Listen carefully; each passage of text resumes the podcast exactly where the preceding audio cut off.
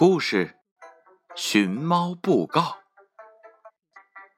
有一天，在一个没有猫的国家里，来了一个外来客人。他送给了国王一只可爱的小猫。国王把小猫呢送给了心爱的女儿娜娜公主。娜娜公主特别喜欢这只小猫，天天和它在一起玩。可是有一天晚上，小猫突然不见了，公主特别的伤心，大哭了起来。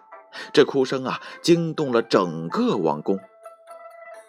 国王非常着急，派人上街贴告示：“寻猫布告。”这布告上写着：“公主的小猫丢了，谁能捡到送来，就奖励他一万两黄金。”小猫的特点是。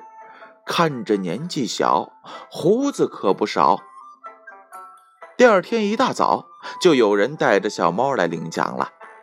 国王高兴极了，穿着拖鞋就跑了过去。可是他一看，就傻眼了。原来呀，这只动物不是猫，而是胡子不少的山羊。不行，看来第一次布告没有张贴成功。这猫啊！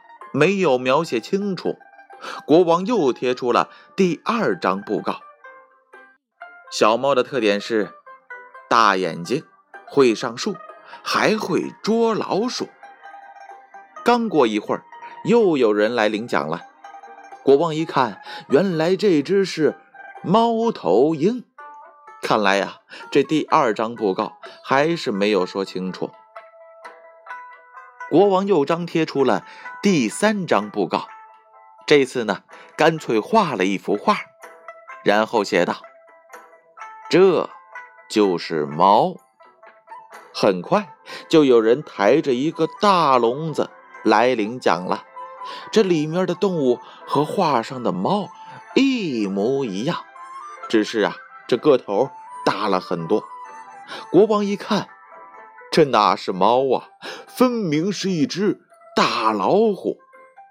娜娜公主一直找不到心爱的猫，不吃不喝，眼睛哭的是又红又肿，坐在窗前直发呆。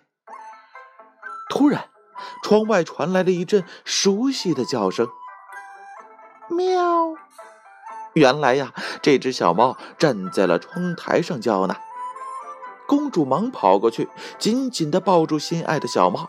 国王呢，拍着脑瓜，笑着说：“哎呦，我怎么就没有想到呢？喵喵，这才是小猫的最大特点呀！”故事《寻猫布告》由建勋叔叔播讲。